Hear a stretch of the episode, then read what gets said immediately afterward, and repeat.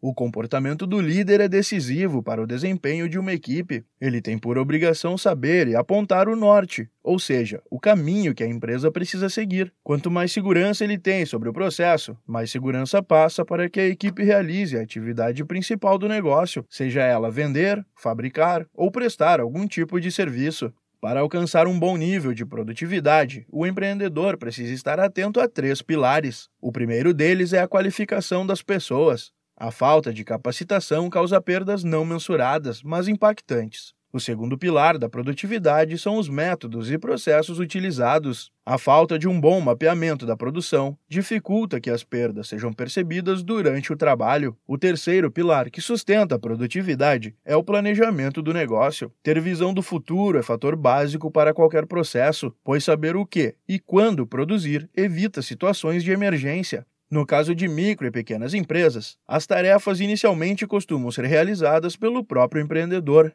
Por isso, ele tem obrigação de conhecer todos os processos e, assim, passar com clareza para a equipe o que deve ser feito, ciente do rumo que deve ser tomado e tendo deixado isso bem claro para a equipe. O líder deve estimular um ambiente favorável para que o trabalho seja executado. É o que explica o consultor do Sebrae São Paulo, Adriano Monteiro. Motivação é um ponto um tanto quanto complicado a gente falar, porque a gente não motiva, a gente prepara o ambiente para que a pessoa fique motivada.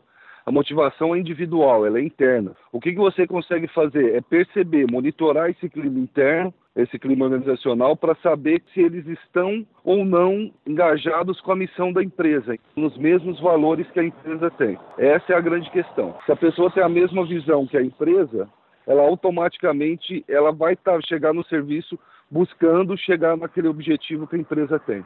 Mesmo com todo o conhecimento, assumir o papel de líder não é tão simples. Uma boa estratégia é focar em dados, informações e indicadores para explicar as decisões e os processos. Assim, a equipe entende de maneira mais técnica o que precisa ser feito, sem risco de desgaste na relação com a figura de liderança. Acompanhe o Sebrae para mais dicas como esta. Acesse sebrae.com.br ou ligue para 0800 570 0800. Da Padrinho Conteúdo para a agência Sebrae de Notícias, Pedro Pereira.